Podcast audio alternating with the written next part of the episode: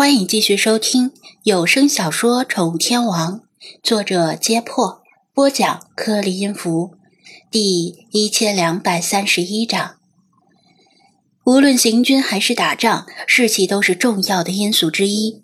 士气低落是不可能打胜仗的。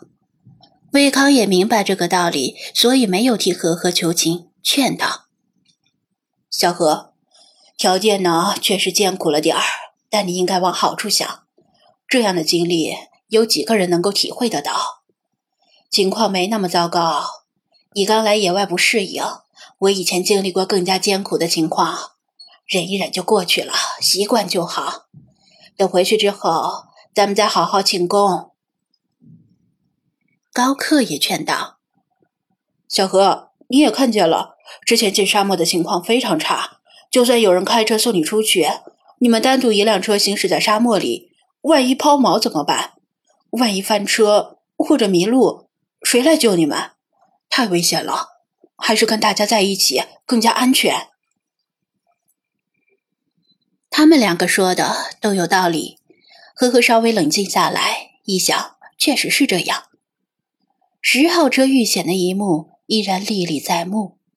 单独一辆车在沙漠里行驶，不出问题还好。真出了问题，就只能等死，比跟着大部队共进共退要危险得多。就把这段经历当做刚进大学时的军训吧，忍一忍就过去了。虽然他军训时也是各种以肚子疼为理由逃避。好，我知道了，我会努力适应的，跟大家共进退。他抹了抹眼泪，服了软。对呀，这样才对嘛。魏康也松了口气，转忧为喜，总算化解了这场风波。很多人也围拢过来，纷纷出言安慰和鼓励，告诉他没什么可担心的，只要大家团结一致，没有克服不了的困难。被大家围在中心，被大家呵护和关心。令和和产生了一些安全感，甚至隐约还有那么一点儿小得意。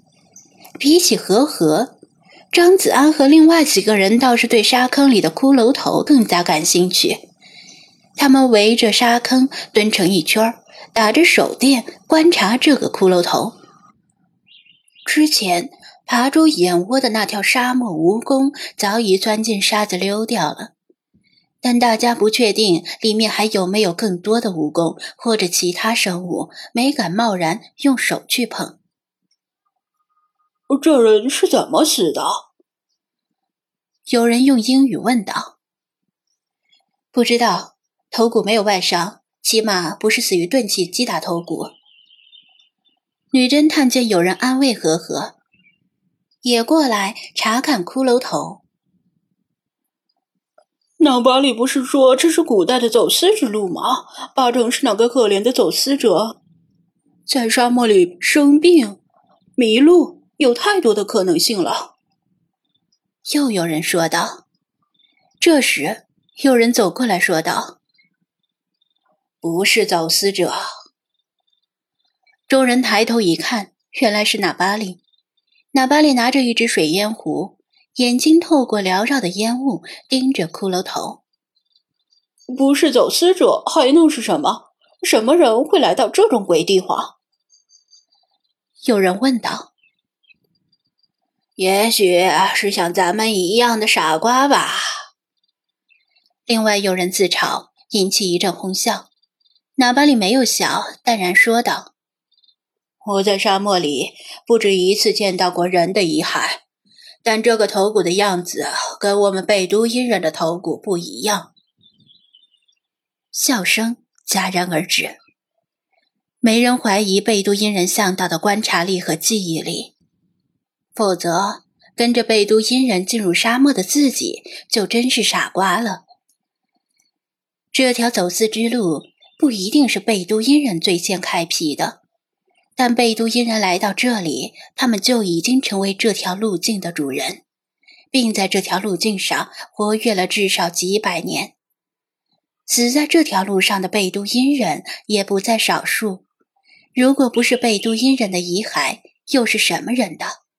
难道是更早之前留下来的？驾驶五号车，在里皮特队伍里被称为学者的那个男人也站在旁边围观。他皱了皱眉，似乎被纳巴利的话启发，凑得更近，从女侦探的手里借来手电，仔细地观察这个骷髅头的轮廓细节，惊讶地啊了一声。学者说道：“纳巴利先生说的对，这是个现代欧洲男性的头骨。如果是被称为 Asian robust male 的西亚男性头骨，眉弓应该更粗壮才对。”张子安不知道这位学者在现实生活中是从事何种职业，但观察其他人的反应，似乎对他的结论很信服，没人提出质疑。这就更加奇怪了。现代欧洲男性跑来这种鸟不拉屎的地方干什么？